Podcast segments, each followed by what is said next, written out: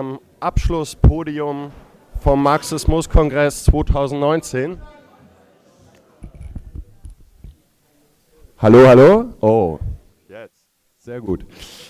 Wir äh, kommen zu unserem Abschlusspodium äh, vom Marxismus-Kongress 2019. Wir hoffen, ihr alle hattet einen super Kongress. Ähm, und genau, jetzt äh, kriegen wir nochmal einen äh, kämpferischen äh, Abschluss hin. Und ähm, genau, dazu haben wir äh, heute ein Podium. Ähm, wir reden über die Frage, ähm, die Landtagswahlen im Osten, der Aufstieg der AfD und der Kampf gegen rechts. Ihr alle wisst, jetzt stehen drei Landtagswahlen an im Herbst. Ähm, es wird gewählt äh, in Sachsen und Brandenburg sowie in Thüringen. Zumindest in Sachsen und Brandenburg droht die AfD stärkste Partei zu werden. Es droht äh, auch die erste Regierungskoalition, in der die AfD äh, äh, ein Teil davon ist. Also eine ähm, zumindest in Teilen faschistische Partei, ähm, die mit an die Regierungsmacht kommen kann. Wir wollen heute darüber reden, wie wir das verhindern. Wir wollen darüber reden, was ist los im Osten, warum ist die AfD dort so stark, aber vor allen Dingen, wie können wir den Kampf dort gegen sie gewinnen, wie können wir verhindern, äh, dass äh, genau, äh, es immer weiter nach rechts geht, die Dynamik äh, sich fortsetzt und äh, wir letztendlich die Gefahr haben, eine rechte, rechtsradikale Regierung zu bekommen. Dafür haben wir Referentinnen und Referenten heute auf ähm, dem Podium. Das ist zum einen neben mir Charlotte Papke. Ähm, Sie ist äh, aus Leipzig ähm, und vom Unteilbar-Bündnis und äh, wird uns darüber erzählen, was Unteilbar im, äh, im Osten momentan plant, wie sie die Landtagswahlen, äh, wie sie davor Druck aufbauen wollen und äh, die Stimmung gegen die AfD noch äh, drehen wollen. Ähm, mit,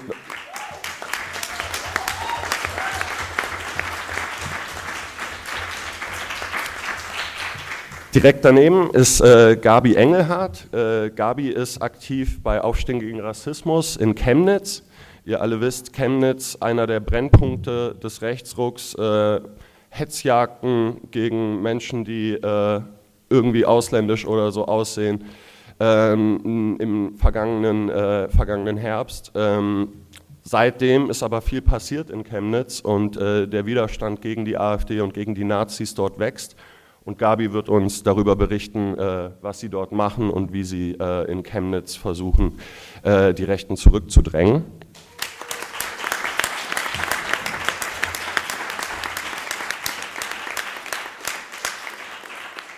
Und äh, links neben mir sitzt Julia, Julia Stefanius. Äh, äh, sie ist ähm, von Aufbruch Ost. Das ist eine Initiative von jungen Linken aus Leipzig, die die, die, das Thema, ähm, wie ist die Transformation nach der Wende äh, im Osten eigentlich gelaufen, ähm, das thematisieren und zusammenbringen mit ähm, einem Versuch, eine Gegenhegemonie gerade im ländlichen Osten aufzubauen gegen die AfD, dort die soziale Frage zu thematisieren und von links zu besetzen und so den Nazis etwas entgegenzusetzen. Davon wird sie uns gleich berichten.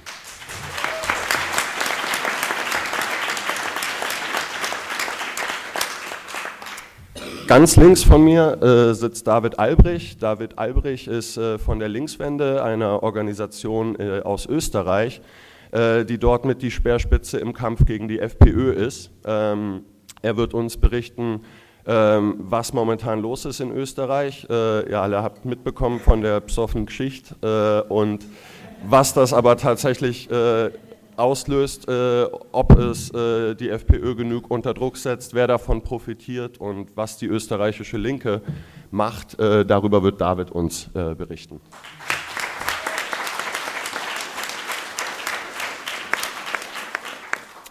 Und zuletzt äh, wird Stefan Bornost ähm, noch einmal ein kleines, äh, eine Zusammenfassung ziehen und nochmal ähm, mit einem kämpferischen Input äh, diesen Kongress abschließen. Ähm, genau. Ähm,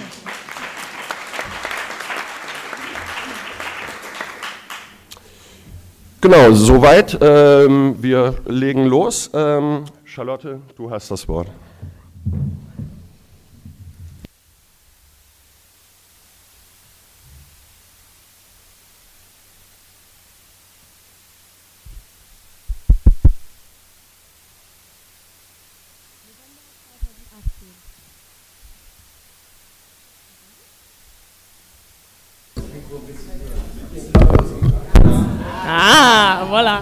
Super. November 2018. Ich bin auf dem Weg zu einem Seminar und laufe über den Campus der Leipziger Uni. Plötzlich Unruhe im Innenhof. Einige deuten aufgeregt nach oben. Vom Dach des Hörsaalgebäudes entrollen Vermummte ein riesiges Transparent, auf dem Migrationspakt stoppen steht. Dazu gelb und schwarz das Logo der identitären Bewegung. Es ist das erste Mal, dass sich die Identitären auf dem Campus der Leipziger Uni trauen, auf die sicher geglaubte linke Insel in Sachsen. Ich bekomme es mit der Angst zu tun. Mai 2019. Ich laufe über den Campus. Heute bin ich nicht auf dem Weg zu einem Seminar, denn heute wird gestreikt.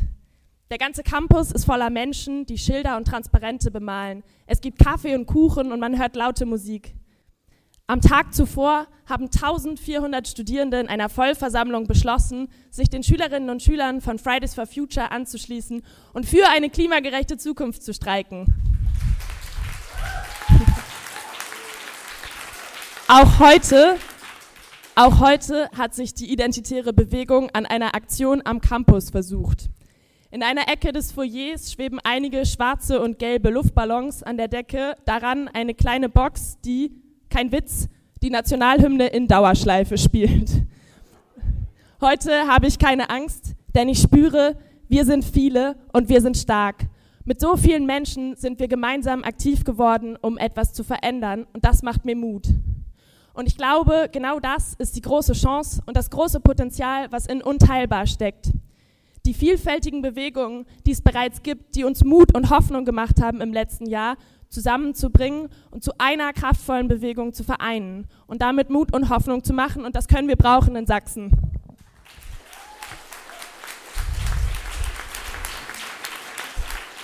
In Sachsen, wo seit 30 Jahren die CDU regiert, zeigt sich die Krise des Neoliberalismus besonders deutlich.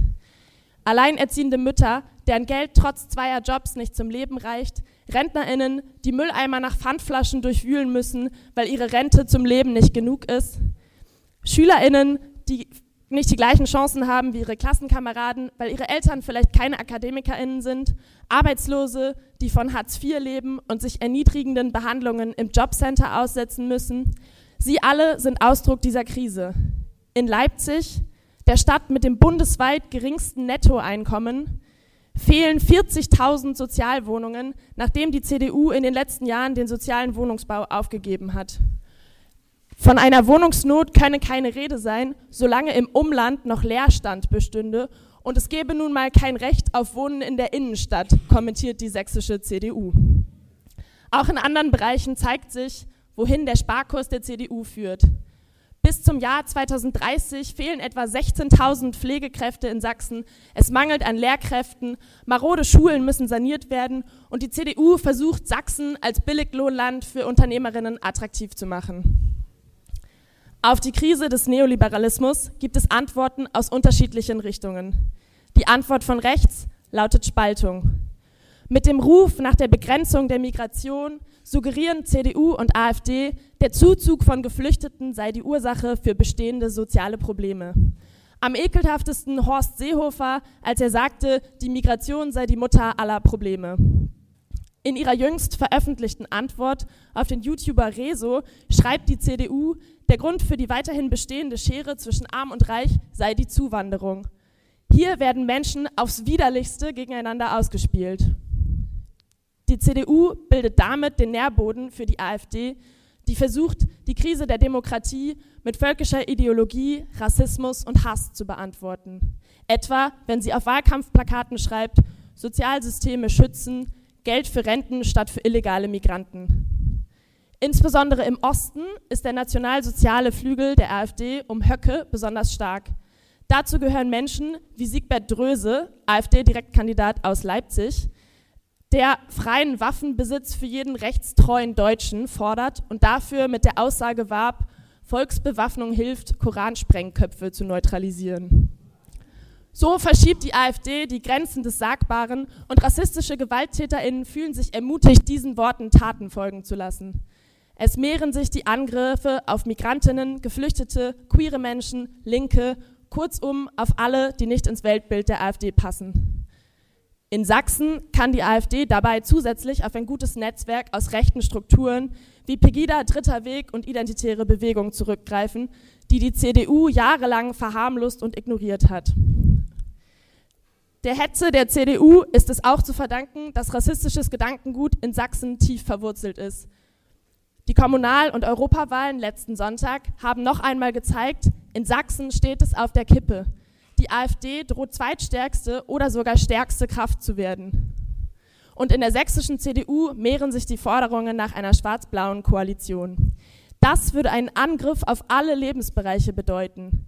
Weiterer Abbau der Rechte von Migrantinnen, Schwierigkeiten für alternative Kulturprojekte, Angriffe auf sexuell vielfältige Bildung in Schulen oder eine verschärfte Sicherheitspolitik inklusive neuem sächsischen Polizeigesetz. Auch klimapolitisch wäre Schwarz-Blau eine absolute Katastrophe.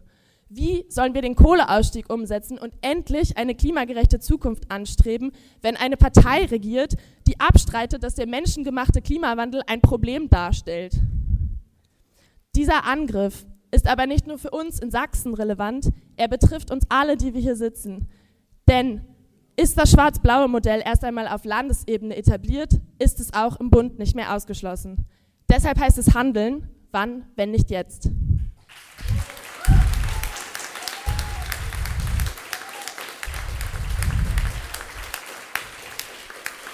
Und wir sind schon jetzt und wir sind schon jetzt viele Menschen, die nicht auf die rechte Hetze hereinfallen, sondern stattdessen auf Solidarität setzen, die für ihre Vorstellungen von einer solidarischen, freien, klimagerechten und feministischen Gesellschaft demonstrieren gerade ganz aktuell Hunderttausende Schülerinnen und Schüler und Studierende, die sich Fridays for Future anschließen und für eine lebenswerte Zukunft auf diesem Planeten streiken.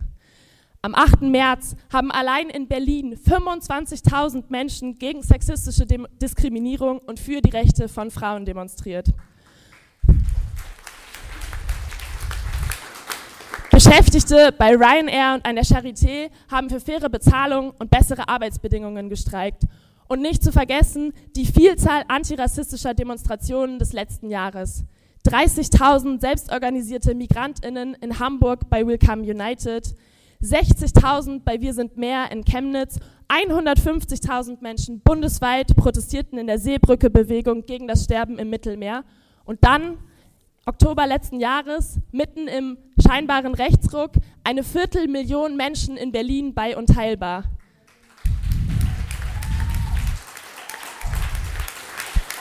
242.000 Menschen, die wissen, dass Migration und Sozialstaat zusammengehen, dass Umverteilung von oben nach unten angesagt ist. Und teilbar ist damit zum geflügelten Wort geworden. Und teilbar hat Hoffnung gemacht und gezeigt, dass wir viele sind und noch stärker, wenn wir uns zusammenschließen. Ja, wir müssen die AfD immer wieder direkt angreifen und entlarven. Aber wir müssen auch unsere Antwort auf diese Krise stark machen unsere Vorstellung von einer positiven Gesellschaft mit Leben füllen. Von einer Gesellschaft, in der es bezahlbaren Wohnraum für alle gibt, in der Männer und Frauen wahrhaft gleichberechtigt leben können, in der faire Löhne gezahlt werden, eine Gesellschaft, die uns eine Zukunft auf diesem Planeten ermöglicht und in der alle Menschen hier leben können, die hier leben wollen.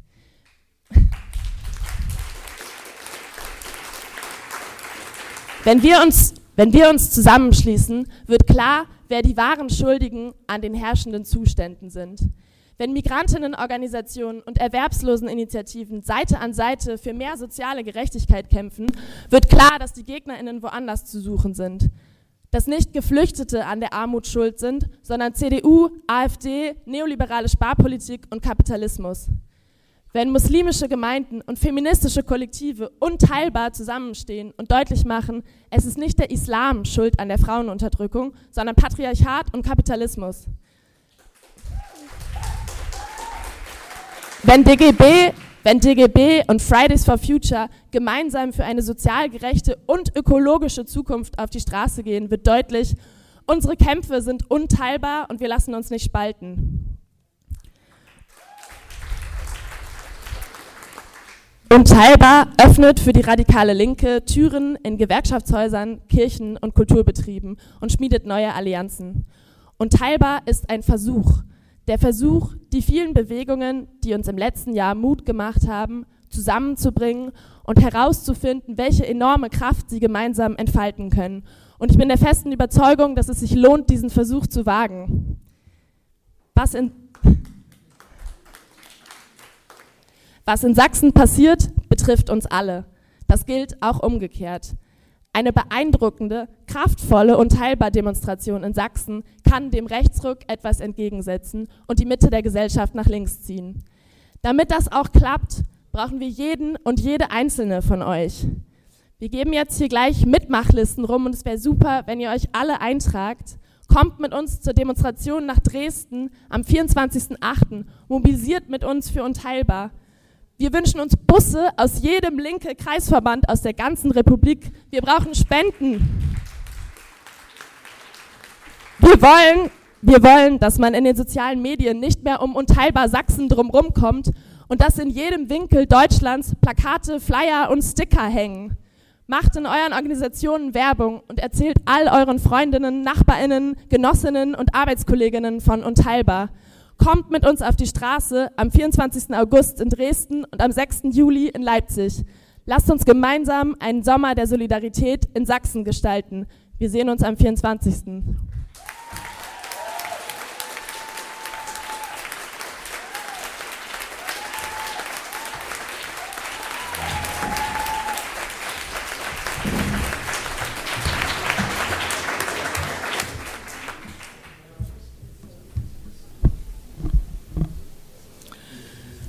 Ja, wenn ich bisher im Ausland oder ein bisschen von meiner Heimat entfernt gesagt habe, dass ich aus Chemnitz komme, hat immer, haben die wenigsten gewusst, wo das liegt.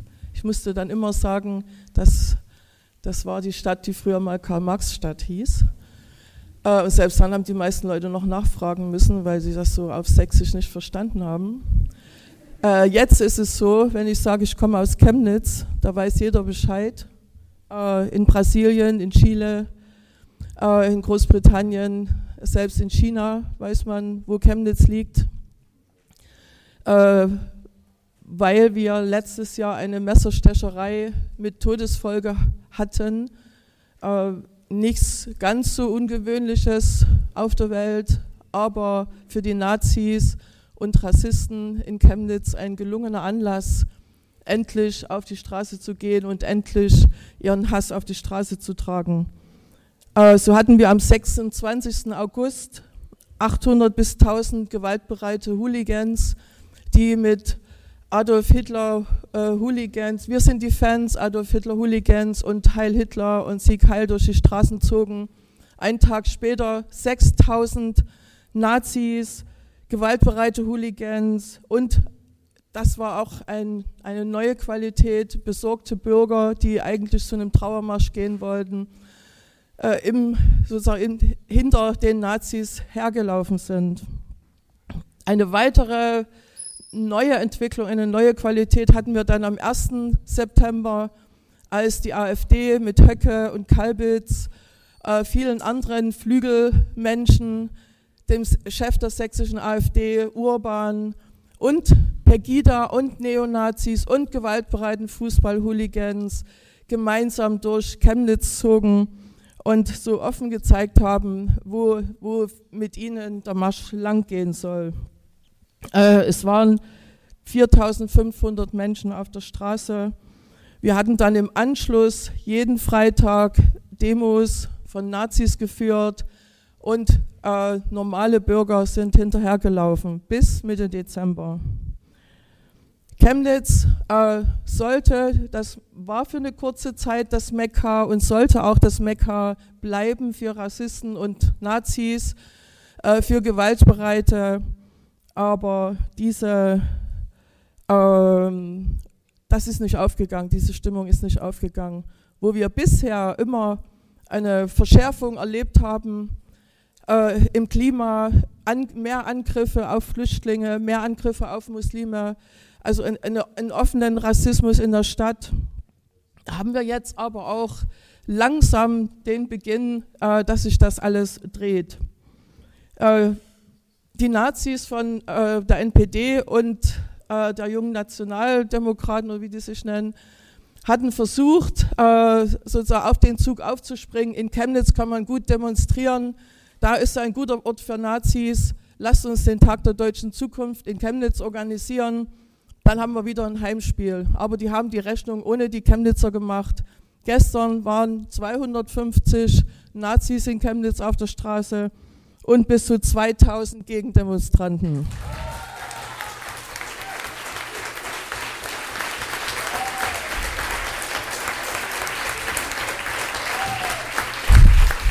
Es hat immer auch die ganze Zeit Widerstand gegeben. Äh, am 1. September, als Höcke mit seinen Mannen durch Chemnitz marschieren wollte, sind die nur wenige hundert Meter weit gekommen, weil sich ihnen 4000 Menschen entgegengestellt haben, teilweise auf einer Kundgebung, teilweise in Blockaden.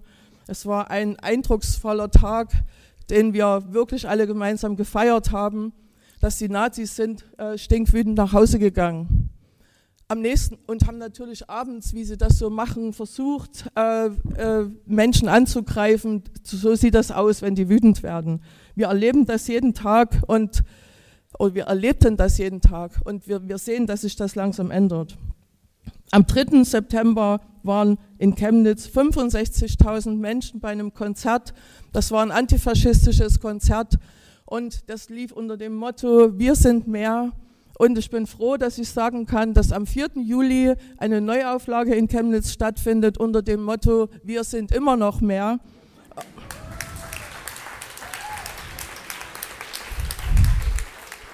Und dazu möchte ich euch alle herzlich einladen. Dort wird es Konzerte geben, dort wird es politische Veranstaltungen geben, Kultur. Kommt einfach alle nach Chemnitz, zeigen wir denen, äh, wo der Hammer hängt. Wir, wir hatten in der, ganzen, äh, in der ganzen Entwicklung als Aufstehen gegen Rassismus natürlich auch ein Wörtchen mitzureden. Wir sind seit 2016 aktiv in Chemnitz, ähm, anfangs mit, mit Infoständen, mit Veranstaltungen zum Thema Islamfeindlichkeit und so weiter. Und für uns war am Anf von Anfang an total wichtig, dass wir immer mit den Betroffenen von Rassismus zusammenarbeiten. Und das waren bei uns in diesem Fall die Flüchtlinge und äh, die Muslime.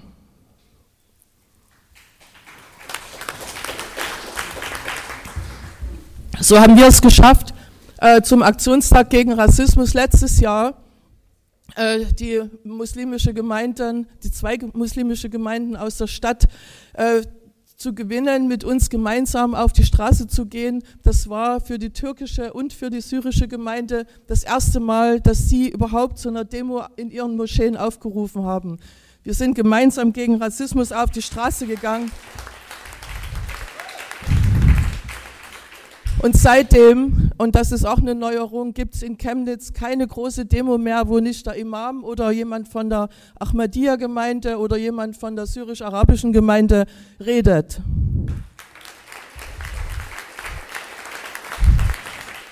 Am 9. November ähm, war der Gedenktag äh, äh, der, der, Pogrome 1938, der, der 80. Jahrestag der Pogrome und wir hatten natürlich auch den 29. Jahrestag des Mauerfalls. Und wir hatten in Chemnitz auch äh, den Kampf gegen die äh, Demo von Pro Chemnitz, die uns den Platz streitig machen wollten. Wir haben es äh, durchgesetzt. Wir haben zumindest verhindert, dass die Nazis am 9. November am Tag der Pogrome, am Gedenktag durch Chemnitz die volle Strecke marschieren konnten. Und das, was noch wichtiger war, wir haben gezeigt allen Menschen, die gesagt haben, Muslime können nicht mit Juden zusammen und Jüdinnen auf einer Veranstaltung, einem Gedenktag äh, äh, zu den Pogromen sprechen. Wir haben das geschafft, dass auf unserer Kundgebung jüdisch, Vertreter der jüdischen und der muslimischen Gemeinde miteinander standen und miteinander gezeigt haben, Solidarität gezeigt haben und sich den Nazis in den Weg gestellt haben.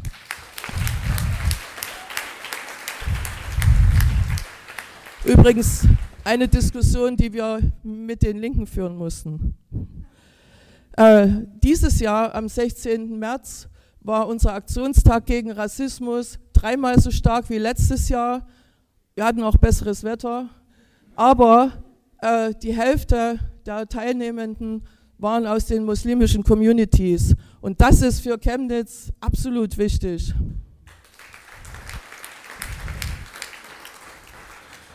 Der zweite Punkt äh, in unserer Arbeit, de, den wir für äh, absolut zentral halten, ist der Kampf um, äh, äh, um die Gewerkschaften, dass wir sagen, es muss in der Gewerkschaft der Kampf geführt werden, dass die AfD, dass wir offen gegen Rassisten und Nazis äh, aus, uns aussprechen und dass wir nicht einfach kuschen. Es sind immerhin in den Gewerkschaften viele AfD-Wähler und es geht nicht an zu sagen, dass man, äh, um nicht die paar Gewerkschafter zu verschrecken, dass man das nicht offen angeht. Wir hatten lange Diskussionen gehabt, dass es total wichtig ist, als Gewerkschaft aufzurufen gegen die AfD. Und so haben wir das geschafft äh, am 1. Mai, als äh, die AfD in Chemnitz eine Großdemo angemeldet hatte mit Beatrix von Storch, mit Maximilian Krah, der Europakandidat äh, war, jetzt leider auch ins Europaparlament einzieht und mit äh, Herrn Urban, dem Chef äh, der sächsischen AfD. Äh, die wollten eine Großdemo machen. Wir haben gesagt, nicht mit uns. Wir haben gemeinsam Aufstehen gegen Rassismus unter DGB Chemnitz eine Demo aufgerufen. Äh, die nannte sich Aufstehen gegen Rassismus und in dem Aufruf ist fünfmal das Wort AfD vorgekommen.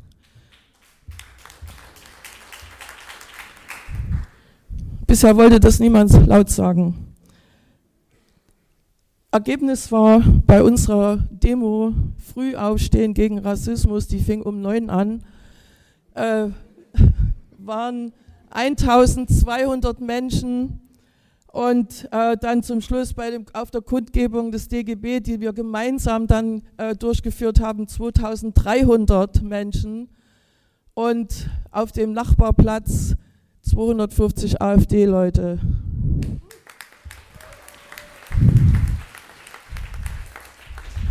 Das ist das Ziel. Wir wollen nur noch zehnfache Proteste haben. Auf der anderen Seite war das, das war der Eisbrecher. Das ist der Eisbrecher gewesen, den der Herr Krah von der AfD gerne haben will für Sachsen. Wir haben diesen Eisbrecher gebracht, weil hinter unserem gemeinsamen Transparent ist gelaufen, die Gewerk sind die Gewerkschaften gelaufen, sind die Linken gelaufen, die Grünen, SPD, FDP, die Freien Demokraten, der Wirtschaftsminister von Sachsen und der Generalsekretär der CS, CDU von Sachsen. Also das finde ich schon mal einen Applaus wert.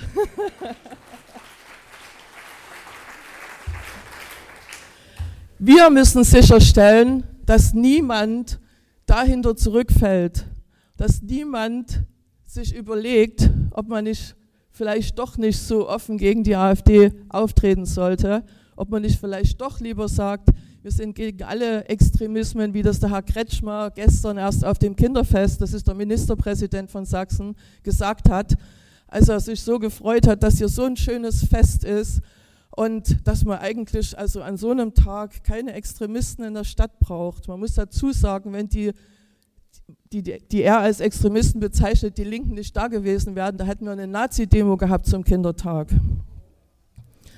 Ähm, wir wollen sicherstellen, dass mit unserer Arbeit der politische Preis für die CDU hochgetrieben wird, dass sie nicht mit der AfD regieren, dass sie nicht mit ihnen koalieren, dass sie keine Position der AfD übernehmen.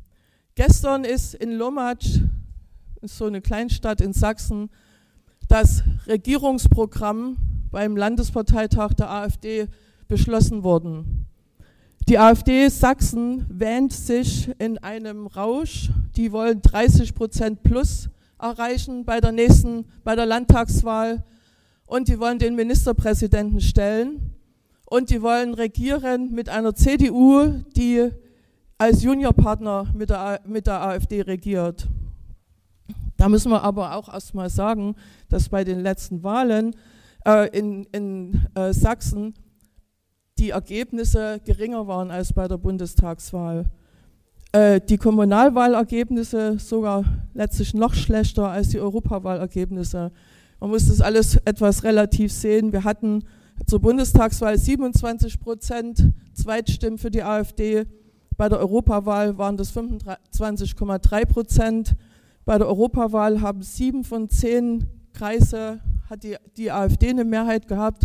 Bei den Kommunalwahlen, äh, wo es wirklich um die Politik vor Ort geht, da hat die CDU acht von zehn Kreisen gewonnen. Also na, jetzt ist der Fall, dass die AfD mit ihren ganzen Gewinnen gar nicht so sehr äh, gut umgehen kann. Die können teilweise die Mandate nicht besetzen, weil sie nicht so viele Kandidaten aufgestellt haben sind selber doch ein bisschen überrascht von den vielen Gewinnen, die sie doch gemacht haben im Vergleich zum letzten Mal. Und dadurch haben sie sich teilweise auch Erfolge wieder, sozusagen Mehrheiten wieder selber äh, gestohlen. Egal, äh, wir müssen verhindern, dass die CDU um des Machterhalts willen äh, mit der AfD zusammengeht. Deshalb ist es für uns total wichtig, auch im Landtagswahlkampf mit der Parole reinzugehen, wer AfD wählt, wählt Nazis.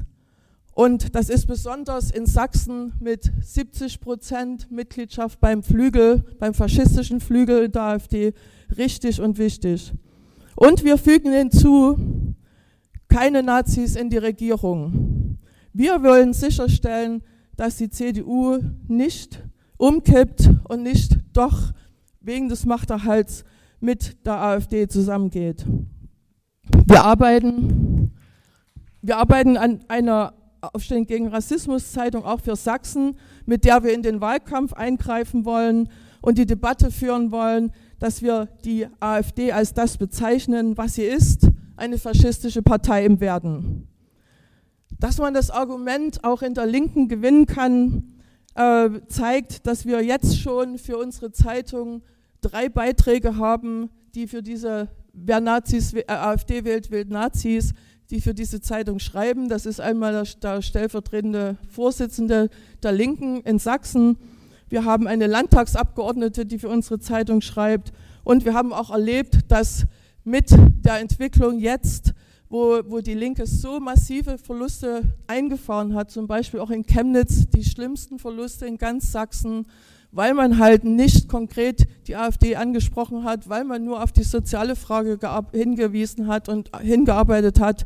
Es ist wichtig, dass wir sowohl die soziale Frage ansprechen, als auch äh, die, äh, die Frage Rassismus und Faschismus. Wenn wir das schaffen, im Jahr 30 nach der Wende, diese Botschaft des Antifaschismus und Antirassismus mit der Bewegung unteilbar mit der Bewegung gegen den Klimawandel, äh, für eine Solid für Solid soziale Gerechtigkeit, gegen die Festung Europa zu verbinden, dann schaffen wir es auch, dass die AfD und andere Nazis auch in Sachsen zurückgedrängt werden. Und ich möchte euch alle dazu einladen, äh, in Sachsen einen Sommer des Antifaschismus und Antirassismus zu machen. Wir wollen gemeinsam in Sachsen die AfD zurückdrängen. Wir wollen was verändern und ich lade euch auch ein, zu unserer aktiven Konferenz zu kommen am 29. und 30. Mai. Das ist in Erfurt, äh, Juni, sorry, sorry, Juni, 29. und 30. Juni in Erfurt. Dort wollen wir miteinander diskutieren, wie wir uns vernetzen können, wie wir den Kampf äh, gegen die AfD, gegen die Nazis und Rassisten aufnehmen können. Ihr könnt euch am Ausgang Material mitnehmen. Auch die Plakate äh, gegen Höcke, das, äh, die könnten irgendwann mal Seltenheitswert haben. In Frankfurt sind diese Plakate von der Polizei konfisziert worden, weil dort angeblich eine verfassungsfeindliche Geste gezeigt wird. Ich finde, äh, wir müssen in die Offensive gehen und wir müssen wirklich diesen Sommer kämpfen und ich bin mir sicher, dass wir auch gewinnen können.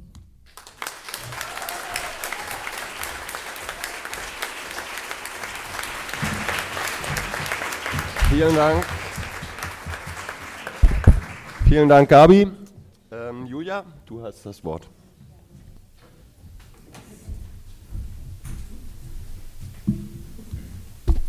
Hört ihr mich? Ja. Liebe Genossinnen und Genossen, wir sind Aufbruch Ost, eine neue politische Initiative aus Leipzig. Wir setzen uns für die Aufarbeitung der Wende- und Nachwendezeit ein. Gerade jetzt, nach den Europa- und Kommunalwahlen sowie den Landtagswahlen, in den drei ostdeutschen Bundesländern werden wir die soziale Frage nicht den Rechten überlassen und deshalb mit euch um Strategien ringen, wie wir die AfD gemeinsam oder wie wir der AfD gemeinsam etwas entgegensetzen können. Die Europawahlen haben gezeigt, es zieht sich ein Riss durch Deutschland. Auf der westlichen Seite haben sich die Grünen stark, haben die Grünen stark hinzugewonnen und sind vielerorts hinter der CDU auf den zweiten Platz geklettert. In zahlreichen großen Städten haben sie, so, haben sie sogar die meisten Stimmen geholt. Im Osten wie im Westen. Ansonsten kann sich auf der östlichen Seite aber die AfD als Siegerin fühlen. Besonders in den ländlichen Regionen, besonders in Ostsachsen und in Ostbrandenburg. Auch in großen Städten wie Leipzig hat die AfD in Ostdeutschland überdurchschnittliche Ergebnisse erzielt. Vereinfacht ausgedrückt könnte man sagen, in Westdeutschland werden die Grünen gewählt, in Ostdeutschland die AfD. Was lehrt uns das? Der Parteienkonflikt der Zukunft wird möglicherweise nicht zwischen den beiden traditionellen ehemaligen Volksparteien CDU und SPD ausgetragen, sondern zwischen AfD und Grünen.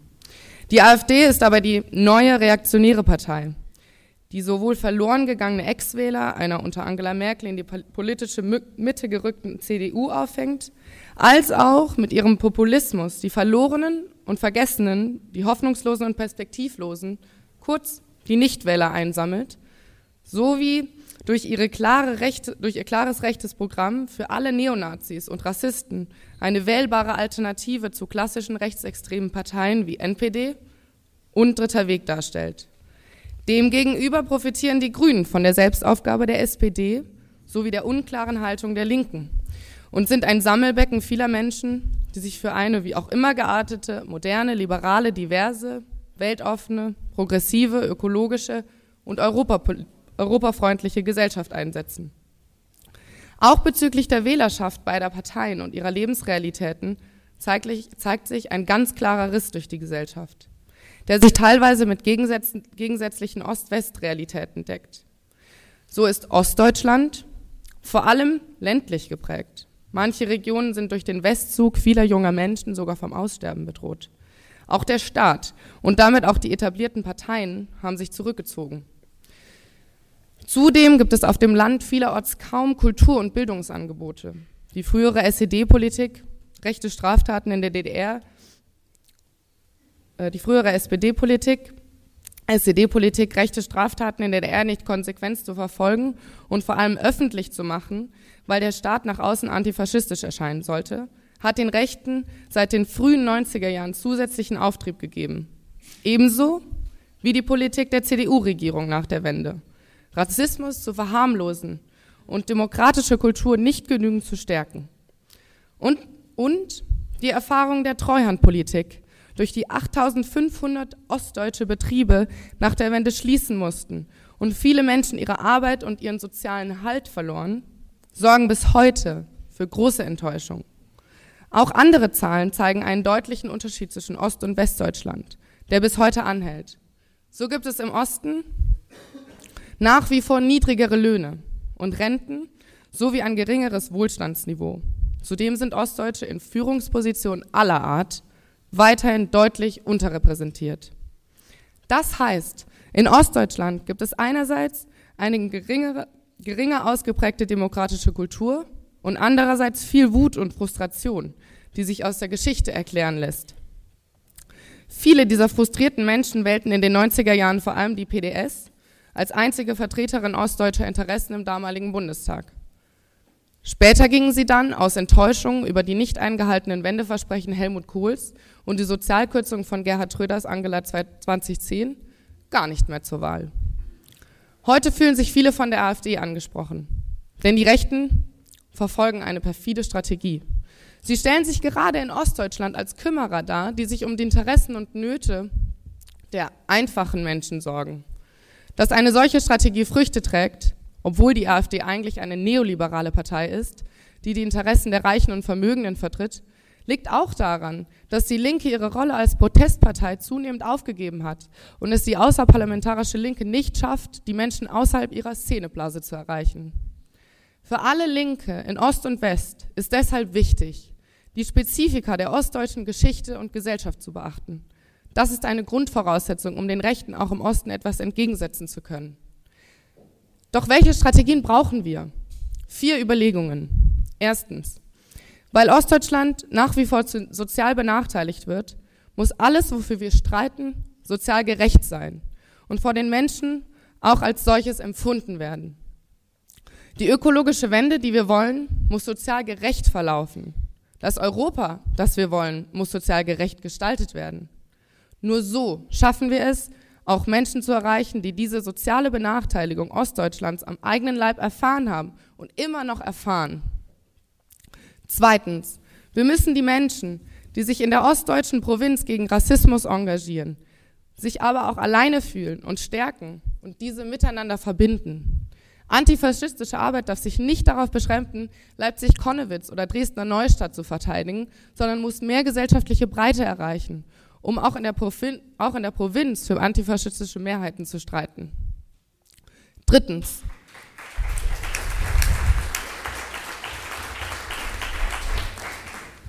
Drittens, wir müssen die Wütenden und Frustrierten hören, ihnen eine Stimme geben. Wir müssen uns für die Stärkung lokaler Kultur- und Bildungsangebote einsetzen.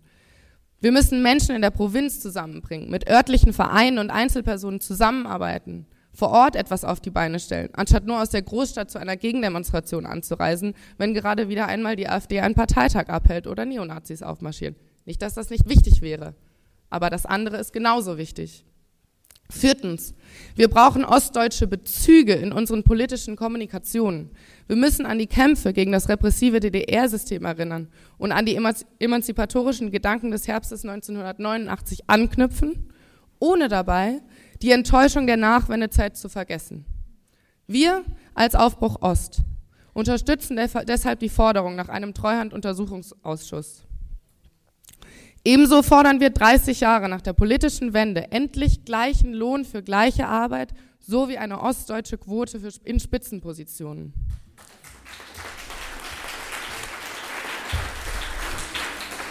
Darüber hinaus brauchen wir als Linke in unserer praktischen Arbeit eine andere Herangehensweise, für die auch Aufbruch Ost steht. Erstens, wir dürfen uns als Linke nicht spalten und nicht spalten lassen. Gerade in Ostdeutschland, wo Linke vielerorts anders, als manche behaupten, eben nicht mehr sind, brauchen wir alle Beteiligten. Zweitens, wir müssen den Weg raus aus der linken Blase rein in die Mitte der Gesellschaft finden. Nur so haben wir überhaupt eine Chance für antifaschistische Mehrheiten in der Gesellschaft zu streiten. Das heißt, dass wir viele Sprachen sprechen müssen, vor allem die Sprache von Menschen, die in ihrem Leben noch nie etwas mit Marx zu tun hatten. Das heißt, dass wir einladend und nicht abgrenzend erscheinen müssen. Das heißt auch, dass wir lernen müssen, weniger zu reden und mehr zuzuhören.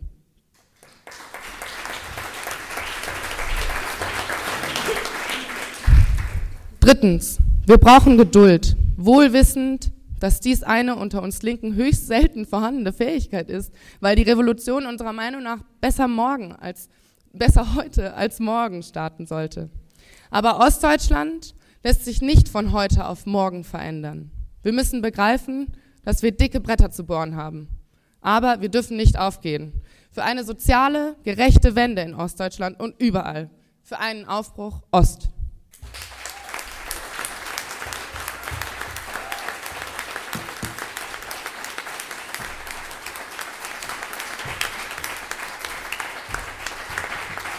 Vielen Dank, Julia. Jetzt David, du hast das Wort. So, vielen Dank. Ja, um, um zu beginnen, was Österreich gezeigt hat, ist, dass man Nazis und Rassisten schlagen kann und dass dieser Spuk, der eineinhalb Jahre gedauert hat, tatsächlich auch beendet werden kann. Es ist dann ganz, ganz schnell gegangen. Es ist wie im Ibiza-Ton zu sagen, zack, zack, zack gegangen. Äh, es ist der Kanzler Kurz zuletzt ähm, im Parlament gestürzt worden, der Innenminister, der verhassteste Innenminister aller Zeiten, Herbert Kickel von der FPÖ ist gestürzt worden und den Ausgang hat das Ganze genommen mit Vizekanzler und FPÖ-Chef Heinz Christian Strache mit seiner besoffenen Geschichte in Ibiza. Und es war tatsächlich an der Zeit, es hätte viel, viel früher passieren müssen, dass diese Regierung gestürzt wird. Es ist gerade ein Artikel in der Süddeutschen Zeitung erschienen, der den Titel gehabt hat 55, äh, 525 Tage voller Skandale. Es war ein einziger Skandal, dass man eine im Kern faschistische Partei wie die FPÖ überhaupt in die Regierung reingeholt hat. Und die, ich kann nicht auf alle Details eingehen, was diese Regierung verbrochen hat. Aber dass man die FPÖ in die Regierung geholt hat und ihr den kompletten repressiven Apparat des Staates übergeben hat. Darauf möchte ich jetzt noch ein bisschen eingehen. Und das war der, das war der FPÖ tatsächlich die oberste Priorität, die Kontrolle darüber zu haben. In den Verhandlungen zur Koalition hat die FPÖ das Innenministerium zur Koalitionsbedingung erhoben. Und sie haben das Innenministerium und damit die Kontrolle über die Polizei, den Verfassungsschutz, bekommen und sie haben gleichzeitig das Verteidigungsministerium und damit die Kontrolle über die Armee äh, bekommen. Als vor wenigen Wochen die sogenannten Tag X-Netzwerke aufgeflogen sind, äh, die verschiedenen Chatgruppen, in denen Offiziere, Soldaten, ehemalige Offiziere und Soldaten, äh, Polizisten drinnen sich vernetzt haben und für den Tag X vorbereitet haben, Listen erstellt haben, wer im Falle der Machtübernahme zu erschießen sei, kamen auch die Verbindungen zu Österreich ans Tageslicht. Es war 2015, als dort ähm, eine dieser Chatgruppen, die Chatgruppe Nord, ähm, Schießübungen in Österreich organisiert haben und ganz nahe involviert war ein sogenannter äh, Wehrsportpolitischer Verein, der sogenannte Militär-Fallschirmspringer-Verbund Osterrichi. Und man hat Leute gekarrt aus Deutschland, hat sich getroffen mit österreichischen Soldaten, hat dort Schießübungen organisiert und zuvor hat dieser Verein einen sogenannten Nibelungenmarsch organisiert, wo rechtsradikale Nazi-Propaganda äh, verbreitet worden ist. Und der Chef dieses Wehrsportpolitischen Vereins hat also ganz, ganz enge Beziehungen zur FPÖ und speziell zum damaligen Verteidigungsminister der FPÖ, Mario Kunasek. Dieser Chef dieses Vereins ist bereits in den letzten Jahren aufgefallen. Er hat ähm, ähm, verschiedene Umtriebe im, im Heer organisiert mit Schießübungen und so weiter. Und er hat um, darum angesucht, anerkannt zu werden als Wehrsportpolitischer ähm, äh, Verein in der, in, der, in der Armee. Sechs Monate nachdem die FPÖ das Verteidigungsministerium übernommen hat, hatte diesen Status tatsächlich auch äh, bekommen, bekommen, nachdem die Schießübungen ähm, stattgefunden haben. Dieser Chef dieses Vereins hat Interviews gegeben, ähm, Magazinen, die der identitären Bewegung ähm, nahestehen, wie der Tagesstimme. Er hat geschrieben für ein, ein rechtsradikales Magazin ähm, in Info äh, direkt. Man hat im Verteidigungsministerium sogenannte Verbindungsoffiziere in andere Ministerien ähm, gesetzt, um Leute dort einzuschüchtern, um Informationen äh, zu bekommen und um tatsächlich ähm, sich vorzu, äh, vorzubereiten äh, für, für, die kommenden ähm, ähm, Projekte. Das ist brutal gefährlich, was hier passiert. Man setzt Leute ganz gezielt in Positionen des Staates, um sich zu rüsten, wenn tatsächlich eine Sturmabteilung, eine SA, irgendwann sich auf der Straße formieren kann. Dann sitzen die Offiziere einer so, künftigen SA bereits in diesen Positionen, um ihnen dann den Weg auf der Straße in Kooperation mit der Polizei, äh, mit, mit der Armee freizuräumen. Das ist die eine Ebene des Militärs. Vielleicht viel äh, breiter bekannt war die äh, sogenannte Razzia äh, im Verfassungsschutz, die nur wenige Wochen nachdem Innenminister Herbert Kickel der FPÖ das Amt übernommen hat, ähm, durchführen hat lassen. Da ging es um verschiedene Gründe, unter anderem, weil der Verfassungsschutz immer sehr, sehr der ÖVP zugerechnet war, aber es ging auch darum, die Arbeit, ich bin vorsichtig, das als antifaschistische Arbeit zu bezeichnen, aber zumindest gibt es dort ein Referat, das die rechtsextreme Szene beobachtet. Dort wurde beobachtet beispielsweise ein Kongress, der führend von identitären Kadern mitorganisiert wurde, der Kongress Verteidiger Europas, wo der damalige, da war er noch Generalsekretär der FPÖ, Herbert Kickel, gesprochen hat. Und man hat diese Daten der, äh, der Extremismusabteilung ähm, beschlagnahmt. Und diese Razzia hat durchgeführt eine Eliteeinheit der Polizei, die unter dem Kommando eines FPÖ-Funktionärs steht. Ein FPÖ-Funktionär, der rechtsradikale, antisemitische Inhalte auf äh, Facebook verbreitet hat, gegen den auch ein Disziplinarverfahren eingeleitet wurde, aber es eingestellt wurde ähm, wegen ähm, Verjährung. In dem parlamentarischen Untersuchungsausschuss zu dieser äh, Affäre im Verfassungsschutz hat die Leiterin des Extremismusreferats ausgesagt, sie habe gedacht, dass jetzt der Tag X gekommen ist, als die Bewaffneten der Eliteeinheit in den Verfassungsschutz ähm, gestürmt, worden, äh, gestürmt wurde. Im Untersuchungsausschuss hat der Innenminister der FPÖ eine als Journalistin getarnte Mitarbeiterin in den Presseraum geschickt, um zu beobachten, was die Journalisten berichten ähm, und um an ähm, streng vertrauliches Material ähm, äh, äh, zu, zu bekommen, wer berichtet, äh, was man quasi als Quellen ähm, in diesem Untersuchungsausschuss ähm, äh, zutage gefördert hat. Das heißt, es ist gut, dass diese Regierung fürs Erste weg ist. Aber ich habe heute die Umfrageergebnisse, also der Sonntagsumfrage mir angesehen und es sieht alles andere aus, als rosig aus. Nämlich Sebastian Kurz, der ehemalige Kanzler, kann sich derzeit als der Messias, der Retter in dieser ganzen Regierungskrise präsentieren. Die ÖVP steigt von den letzten Nationalratswahlen in etwa von äh, 32 Prozent auf 38 Prozent. Die FPÖ ähm, verliert leicht um 5 bis äh, 9 Pro, äh, Prozentpunkte ähm, und auch die, Opposition, die größte Oppositionspartei, die Sozialdemokratie, kann aus dieser Regierungskrise nicht profitieren und ähm, verliert. Das heißt, es sind große Herausforderungen nach wie vor ähm, für uns. Wichtig ist, dass nicht nur das Ibiza-Video ähm, diese Regierung äh, gestürzt hat, sondern es war die antifaschistische, die antirassistische Bewegung, die Klimagerechtigkeitsbewegung, die in den letzten Jahren sich formiert hat und die diese Regierung sturmreif äh, geschossen hat. Kurz nachdem ähm, die Spende des Christchurch-Attentäters an den identitären Chef Martin Sellner bekannt äh, wurde, hat die identitäre Bewegung eine Demonstration angekündigt gegen den großen Austausch. Also genau mit demselben Slogan, mit dem der Christchurch-Attentäter sein Massaker an 50 Musliminnen und Muslimen äh, gerechtfertigt hat. Und es war unsere Plattform für eine menschliche Asylpolitik, ein großes Bündnis, wo wir als Linkswende Teil sind, viele NGOs, ähm, vor allem betroffenen Organisationen, Muslime, äh, Geflüchtete, die sich ihnen in den Weg gestellt haben und wir sie, wir waren 15 Mal äh, so viele, wir haben äh, 2000 Leute mobilisiert gegen 150 ähm, Identitäre. Und das war ganz, ganz wichtig, um diesen Skandal nicht einschlafen zu lassen.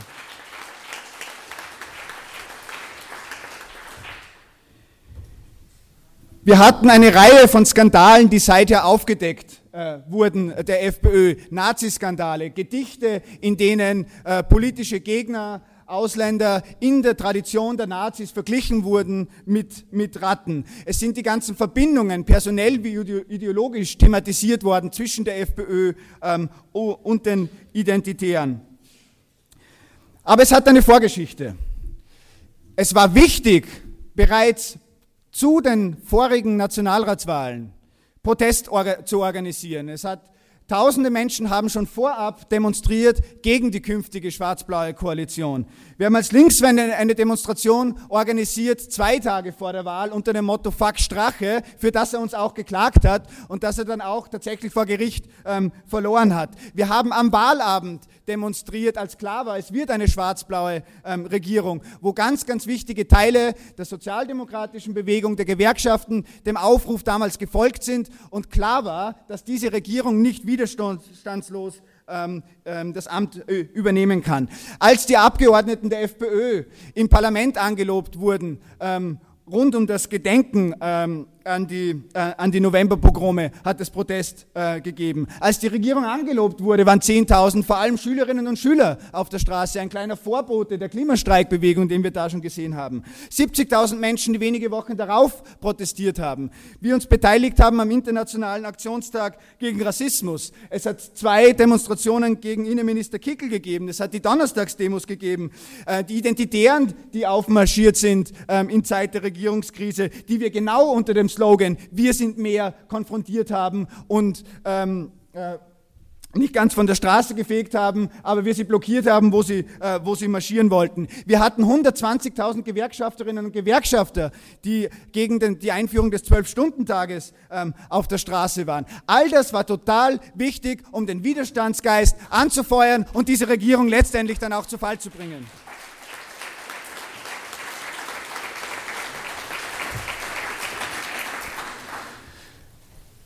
Die Plattform für eine menschliche Asylpolitik wurde wie ähnlich wie andere Bündnisse äh, auf, ähm, ähm, in Europa und auf der Welt ähm, im Zuge der sogenannten Flüchtlingskrise 2015 formiert. Und es war damals wichtig, die solidarischen Menschen, die sich eingesetzt haben, ähm, gemeinsam äh, Spenden gesammelt haben für geflüchtete Menschen, ihnen geholfen haben, bis heute aktiv sind, die damals zu sammeln und zusammenzubringen mit den von Rassismus äh, Betroffenen. Und wir damals 2015 eine Riesendemonstration mit 70.000 Menschen ähm, geschafft haben. Wir haben dann 2016 die Nazis konfrontiert, als die FPÖ versuchte aufzumarschieren gegen Flüchtlingsheime in Wien, in den Bezirken äh, Liesing äh, und Floridsdorf. All das hat eine Geschichte. Es hätte einen ganz anderen Weg geben können und dieser Weg, den haben wir gesehen, wie es in Ungarn passiert ist, als nach 2006 dem Aufdecken ähm, der Skandale der Sozialdemokratie ähm, eine äh, der Weg geöffnet wurde, das politische Vakuum dann da war, in dem Viktor Orban ähm, äh, die Macht übernehmen hätte können. Man darf niemals unterschätzen, was jeder und jede Einzelne für einen Unterschied bewirken kann. Und darum ist es auch wirklich der, der Appell, macht weiter so, wie ihr äh, derzeit vorgeht. Es war total inspirierend für uns zu sehen, diese Bewegung, wir sind mehr, die uns total Kraft ähm, gegeben hat. Ein kurzer Ausblick. Ich habe ähm, kurz schon erwähnt, der möglicherweise wieder der nächste Kanzler wird und stark zugewinnen wird. Der ehemalige FPÖ-Chef überlegt tatsächlich, er hat einen, in Österreich gibt es einen Vorzugsstimmenwahlkampf äh, gewonnen zur EU-Wahl und er überlegt tatsächlich jetzt in das Europäische Parlament einzuziehen. Wir sehen hier die Skrupellosigkeit von Faschisten. Wenn das durchgeht, zu was für einer Schandtat, wenn die FPÖ noch bereit ist, was ähm, Wählerinnen und Wähler der FPÖ dann bereit sind, ähm, ähm, äh, noch, noch zu, äh, zu, zu, erdulden und zu ähm, tolerieren. Ich glaube, drei Dinge sind ganz zentral für uns jetzt. Die Bedingungen, die Grundlagen für den Aufstieg rechtspopulistischer bis faschistischer Parteien sind nach wie vor gegeben. Zum einen, es wurde auch schon angesprochen, die zum Teil berechtigte Wut, der Zorn auf das System, auf die ähm, auf das Establishment ist nach wie vor das rein äh, von der FPÖ und zum beträchtlichen Teil auch der ÖVP ähm, ver, äh, aus, ausgedrückt werden kann, weil sie als einzige versprechen, dass mit ihnen wählt uns und wir verändern etwas. Die Sozialdemokratie hat es völlig verabsäumt, in Zeit der Regierungskrise das für sich auszunutzen. Man hätte Forderungen stellen können. Jetzt muss, der Zwölf-Stunden-Tag zurückgenommen werden. Die Sozialabbaumaßnahmen müssen zurückgenommen werden. Die rassistischen Gesetze von den Kopftuchverboten ähm, in Kindergärten, in den Volksschulen, die rassistischen Gesetze ähm, gegen Geflüchtete und, und so weiter. Das Einzige, was man zu sagen hatte, war, wir brauchen Stabilität und Sebastian Kurz soll nicht so auf, seinen, auf, auf, die Macht, auf die Macht aus sein. Das wird eine ganz zentrale Aufgabe, eine Alternative tatsächlich aufzubauen. Punkt zwei. Es gelingt den Rechten Rassismus als Blitzableiter für diese Wut ähm, zu installieren. Und es ist nach wie vor so, dass sie das auch tun. Sebastian Kurz hat angekündigt, er wird seinen Kurs gegen den sogenannten politischen Islam, die Schließung von inzwischen imaginären äh, Fluchtrouten ähm, weiterzuführen. Das ist der rassistische Kurs und wir erwarten einen furchtbar rassistischen Wahlkampf, wenn Kurz versuchen wird, von der FPÖ äh, Stimmen, Stimmen zu gewinnen und seinen, seinen Vorsprung ähm, auszubauen. Der dritte Punkt, wir müssen die Nazis nennen, was sie sind, nämlich fucking Nazis.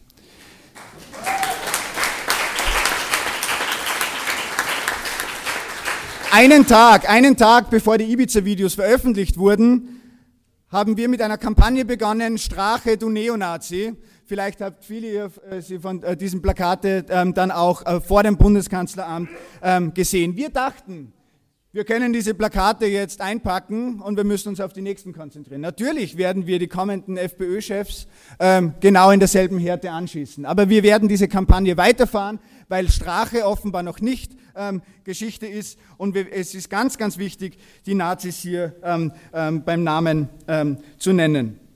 Letzten Freitag waren in Wien 35.000 Schülerinnen und Schüler erneut und zusammen mit Greta Thunberg auf der Straße. Das gibt uns tatsächlich Hoffnung, dass wir aus dieser Krise auch Kapital schlagen können. Nicht im antikapitalistischen Sinn. Ähm, es ist wichtig, dass wir diese Regierungskrise jetzt ausnutzen und in eine politische Bewegung übersetzen. Es gibt keinen Automatismus, dass die linke Opposition im Parlament, außerhalb des Parlaments von dieser Krise ähm, jetzt äh, profitiert. Wir werden euch nach Möglichkeit in Sachsen unterstützen. Wenn ihr wollt, kommen wir gerne. Wir haben schon.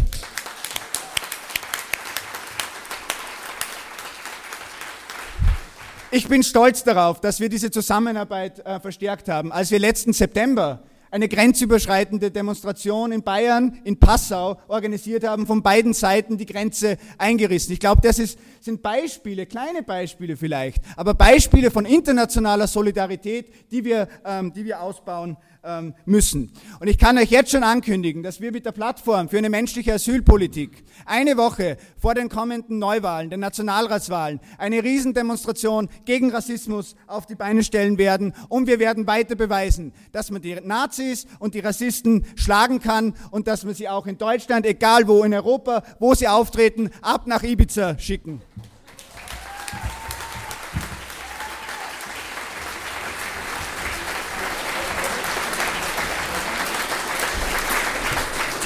Stefan, Stefan, Stefan. Was denn? Zurück, Stefan. Genau, bevor Stefan noch äh, das Wort zum Abschluss ergreift, möchte ich noch kurz die Gelegenheit nutzen, euch allen im Namen von Marx 21 zu danken für den super Kongress, für die spannenden Debatten, für die tolle Atmosphäre. Ähm, genau, das ist nur möglich durch euch, die ihr hier alle äh, gemeinsam ähm, äh, daran äh, dafür wie auch immer.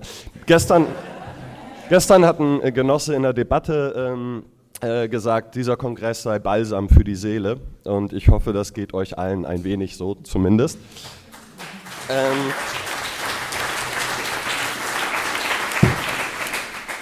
alle neuen Unterstützerinnen und Unterstützer wollen wir natürlich herzlich begrüßen. Ähm, Genau, wer sonst auch noch weiter äh, mit uns in Kontakt bleiben mag und nicht bis zum nächsten Kongress äh, warten will, ähm, mag ich nochmal unser Abo-Angebot äh, nahelegen. Ähm, Marx 21 Magazin, um es kurz zu machen, im Prinzip äh, dieser Kongress im Printformat. Ähm, die erste Ausgabe bekommt ihr geschenkt, wenn ihr jetzt ein Abo abschließen möchtet. Das könnt ihr unten am Büchertisch. Hier habe ich auch noch vorne ein paar von den Zetteln. Bevor ähm, Stefan jetzt das Wort ergreift, möchte ich aber auch noch mal kurz äh, den Leuten danken, die hier im ganz Besonderen äh, den Kongress möglich gemacht haben. Viele Teams, äh, die hier äh, genau unterwegs sind, die man auch gar nicht immer alle unbedingt mitbekommt, aber die, äh, ohne die das Ganze hier eben nicht zu stemmen wäre. Zum einen die Kinderbetreuung, äh, die den ganzen Kongress über die Kinder versorgt hat.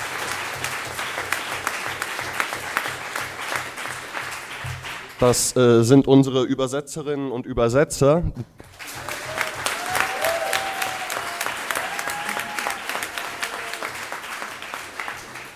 Das Technikteam, die für den Sound und vieles mehr zuständig sind. Und natürlich noch viele, viele andere, die an der Theke, am Literaturtisch, bei der Anmeldung und so weiter geholfen haben.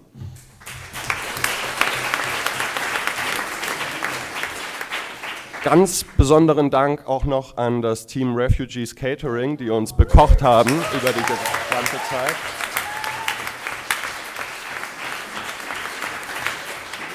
Und last but not least, äh, nochmal einen Riesenapplaus für Katharina Stiel und Ronda Kipka, die die Organiserinnen dieses Kongresses waren und die unermüdlich unterwegs waren die letzten Tage.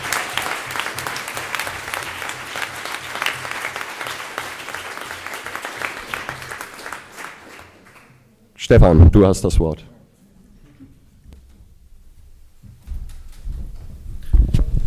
Ja, ich bin ja, äh.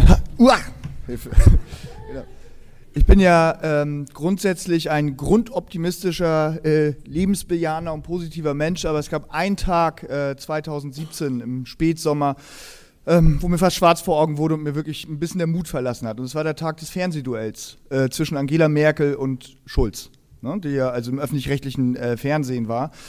Ähm, es war klar, die Umfragen sind vorher reingekommen, der Einzug der AfD in den Bundestag wird nicht mehr zu vermeiden sein. Ne? Sie wird in einer großen Stärke einziehen, damit ganz neue Möglichkeiten kriegen, infrastrukturelle Gelder, äh, Zugriff darauf kriegen, was ein Riesenschritt für diese Partei ist, eigentlich ein Durchbruch.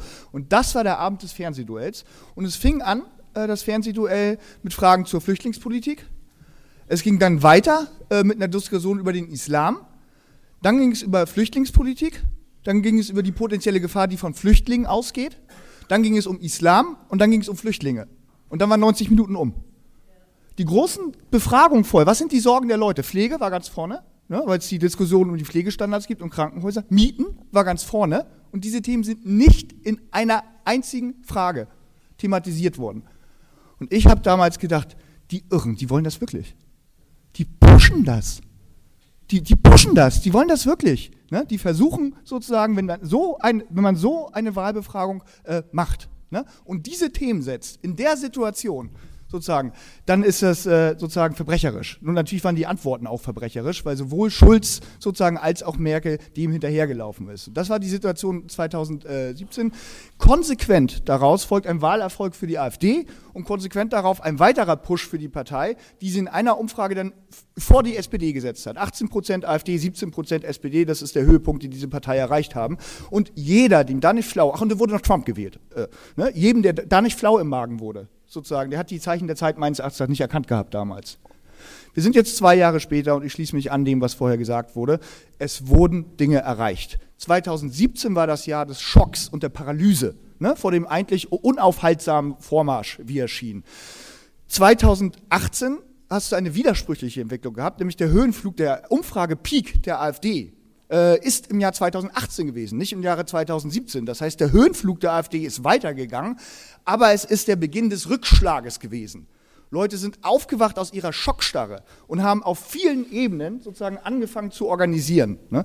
Die Unteilbar-Demonstration ist ein Höhepunkt gewesen, aber die Unteilbar-Demonstration ist das Zusammenfließen von Tausenden von kleinen Strömen, die schon vorher existiert haben, dessen. Ne? Und darauf ist das aufgesetzt. Es ist eine, eine Herschau gewesen einer schon existierenden antifaschistischen, antirassistischen Bewegung, die monatelang gearbeitet hat. Ne? Und das ist da zusammengekommen und das war das äh, Fantastische. Und das hat sozusagen das ist der Höhepunkt gewesen und ist weitergegangen. Und das hat wiederum dazu geführt, dass wir Erfolge haben. Die AfD steht nicht mehr bei 18 Prozent, sondern die AfD steht je nach Umfragen zwischen 12 und 14 Prozent. Das ist zu viel. Aber es ist schon wichtig, sozusagen, auch für die Moral, sage ich mal, es ist schon wichtig, ob es einen unaufhaltsamen Aufstieg gibt oder ob es ein, ein, eine Delle gibt. Ne? Weil Leute wollen belohnt werden für ihr Engagement. Leute kämpfen ne? und du willst Erfolge sehen. Ne? Und es ist ein Erfolg. Ne? Das ist nicht einfach so gekommen. Das ist nicht der CDU zu verdanken. Das ist nicht der SPD zu verdanken. Sozusagen. Das ist sicherlich nicht der Bildzeitung zu verdanken. Das ist sicherlich nicht dem Spiegel zu verdanken und so. Wir waren's. Wir haben sie runtergeholt vor dem hohen Podest? Und das kann, kann, uns mit Stolz erfüllen, aber die Aufgabe geht natürlich weiter. Die AfD hat nicht nur Erfolge, weißt du, wir wissen sozusagen, wie die Umfrage im Osten sind. Die AfD hat auch Probleme. Die AfD hat Schwachstellen. Das ist wichtig, es ist kein Monolith, wo wir nichts machen können. Die AfD ist deswegen erfolgreich, nicht weil da Nazis drin rumhoppeln. Nazi-Parteien haben wir seit dem Zweiten Weltkrieg auch in Deutschland, na, vorher auch, äh, weiß jeder, aber sozusagen äh, Nazi-Parteien haben wir immer gehabt und so. Die Ausstrahlungskraft der AfD sozusagen ist doch das Entscheidende, dass sie sozusagen eben nicht nur aus Nazis besteht, aber die eine immer größere Rolle spielen, ne, sondern natürlich auch einen nationalkonservativen Flügel hat, der, weil sozusagen das Setting mit islamfeindlicher, rassistischer Propaganda von den bürgerlichen und etablierten längst gesetzt worden weit ausstrahlen kann. Aber dieses Bündnis ist brüchig innerhalb der AfD in dem Moment, sozusagen, wo ein Riesendruck auf die AfD entsteht, ne, der sagt, sozusagen, das ist eine Partei, in der Nazis sind, teilweise Nazis führend sind, und wer die wählt, wählt Nazis mit. Ne? Äh, sobald das entsteht, entsteht natürlich ein Riesendruck auch auf den konservativen Teil, äh, sich damit auseinanderzusetzen äh, dessen. Und der hat zum Beispiel eine AfD dazu geführt. Also es gibt Berichte von Parteitagen Baden-Württemberg, die kurz vor der Saalschlacht standen ne, wo es einfach der, der Griff nach der Macht durch die Faschos sozusagen zu einer Gegenreaktion führt. Es gibt Austrittsbriefe, hunderte von der AfD, von Ratsfraktionen und so weiter und so fort, die sagen, ich weigere mich weiter das konservative Feigenblatt einer mehr und mehr nationalsozialistischen Partei zu sein. Ne? Und das ist sozusagen dieser Druck auf diese Schwachstelle, dass wir da einen Keil ansetzen können, ne? heißt, die AfD ist prinzipiell schlagbar. Dieses Gefühl hatte man nicht 2017, dass sie schlagbar ist. Ne? Jetzt wissen wir, man könnte sie schlagen, wenn wir weitermachen wie bisher, ne? aber es wird ein langer Kampf sein. Aber das ist ein Riesenschritt für uns, ne? dass überhaupt die Vision mal wieder entsteht, weil es Hoffnung gibt und Positivität. Und ich muss ehrlich sagen, ähm, sag, na, ich habe nicht überlegt, ob ich nochmal ans Mikrofon trete, aber sozusagen vom, vom Spirit und von, von, von der Positivität im Auge des Sturms. Ich meine, Sachsen ist ja auch kein äh, Spaziergang politische, antifaschistische Arbeit. Nein, aber so viel Power, positive Power im Auge des Sturms, wo Leute eine Erfahrung haben und sagen, ne, große Aufgabe, aber wir gehen es an und so. Ne? Ich finde es ein Wahnsinn. Ne? Und ich denke schon, dass das uns überall, äh, überall anstecken sollte und anstecken kann.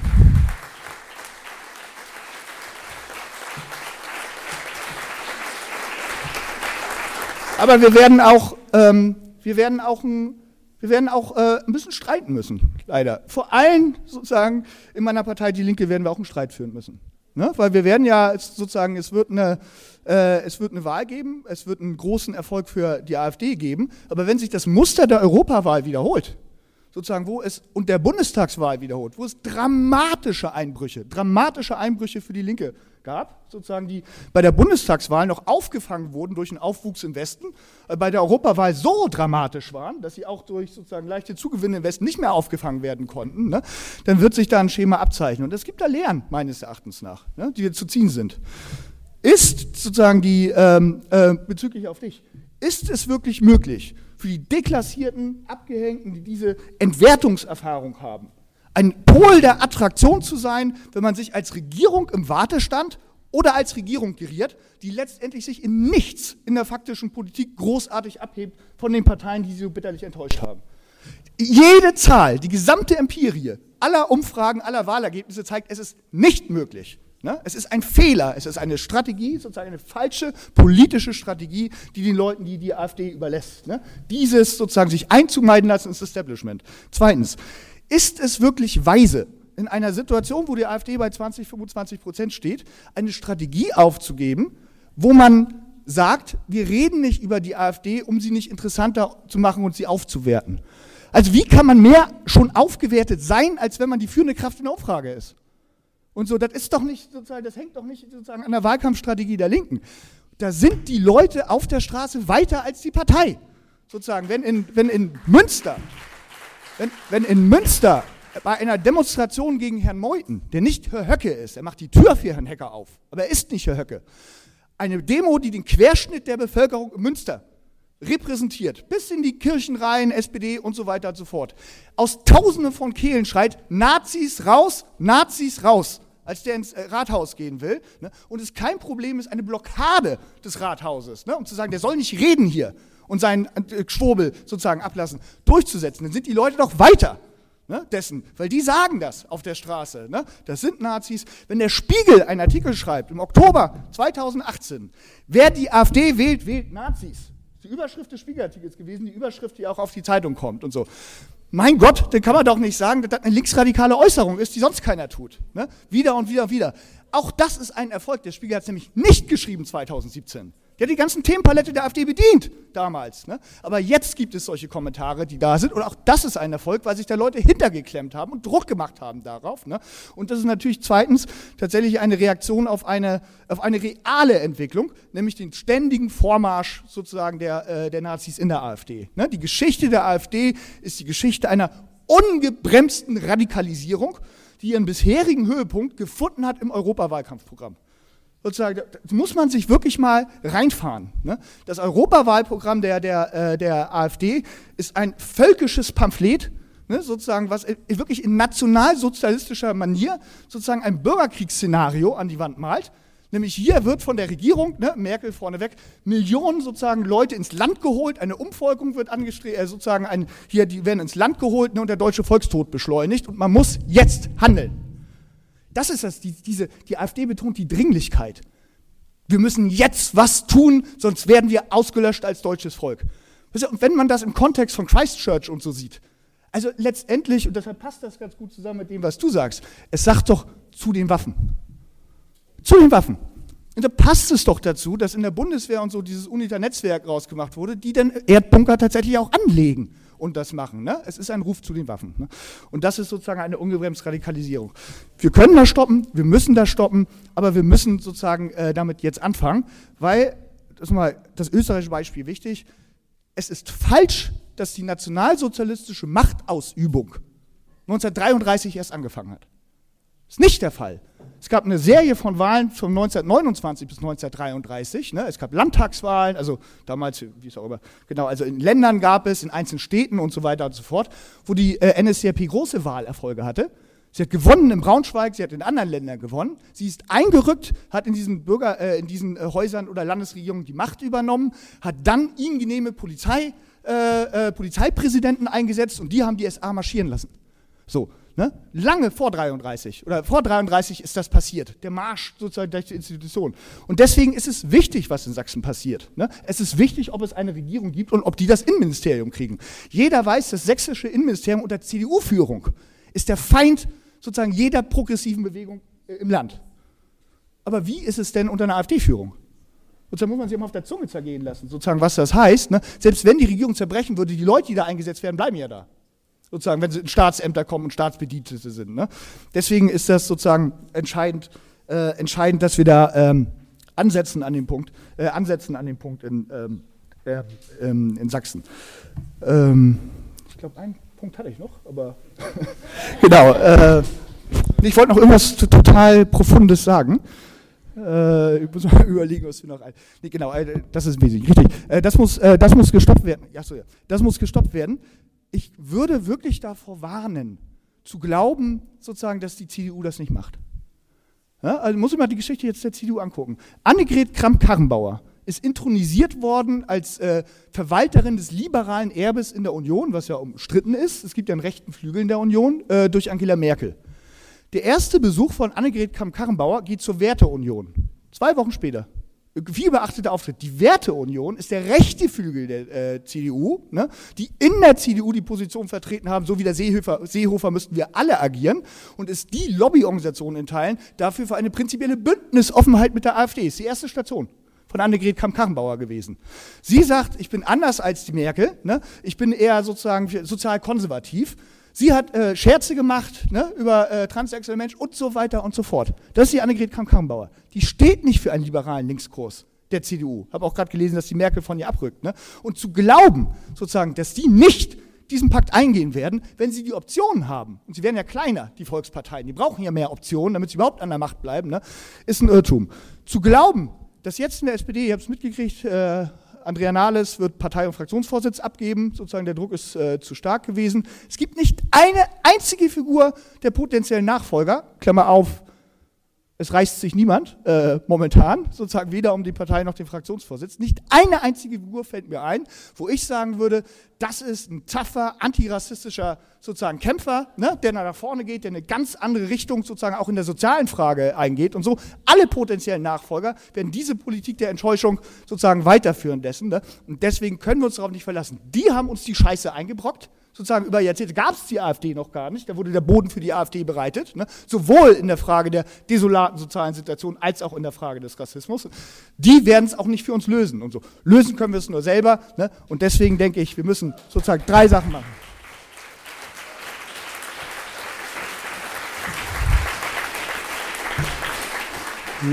A, wir lassen unsere Leute in Sachsen nicht allein.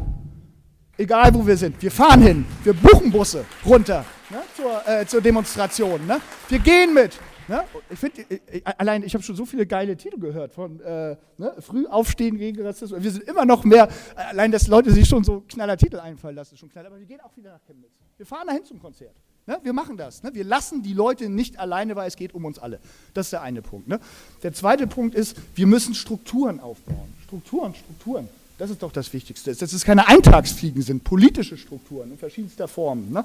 Deswegen sozusagen anschließend die Einladung, äh, die, sozusagen die Kooperation mit Aufbau Ost. Super, dass wir hier zusammengefunden haben, ne? weil ich glaube, es ist genau sozusagen eine der Ebenen getroffen, die man bedienen muss, sozusagen, ne? der, der äh, Situation im Osten. Super. Ne? Die Einladung zur Aufstehen gegen äh, Rassismus Aktivenkonferenz, um eine sozusagen weitergehende Vernetzung so, hinzukriegen. Ne? Und teilbar das ganze Programm, was danach gehen wird und so, das ist wahnsinnig wichtig.